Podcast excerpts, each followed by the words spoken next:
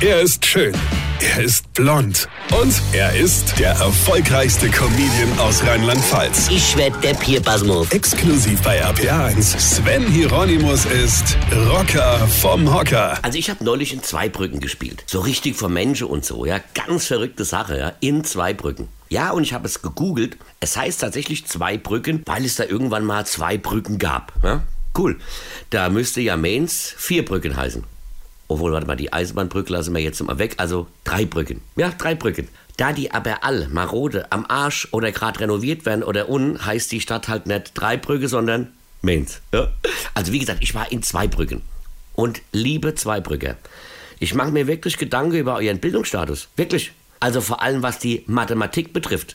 Äh, sind eure Mathelehrer alle ins Saarland geflogen? Wird bei euch wirklich seit Jahrzehnten an der Schule keine Mathematik mehr gelehrt?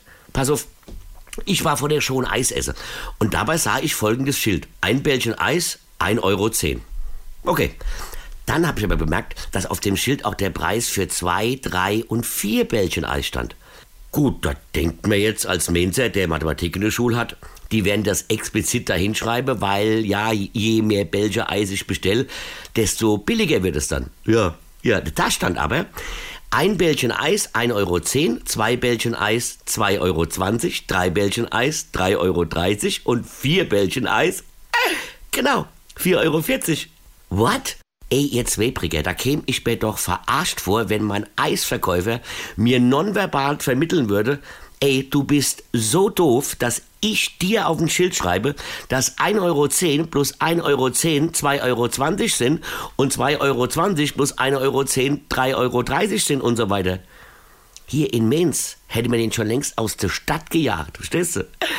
Aber lecker war's. Weine kenn dich, Weine. Sven Hieronymus ist der Rocker vom Hocker. Äh, hier, vergessen wir der Rap nicht, aber pass auf.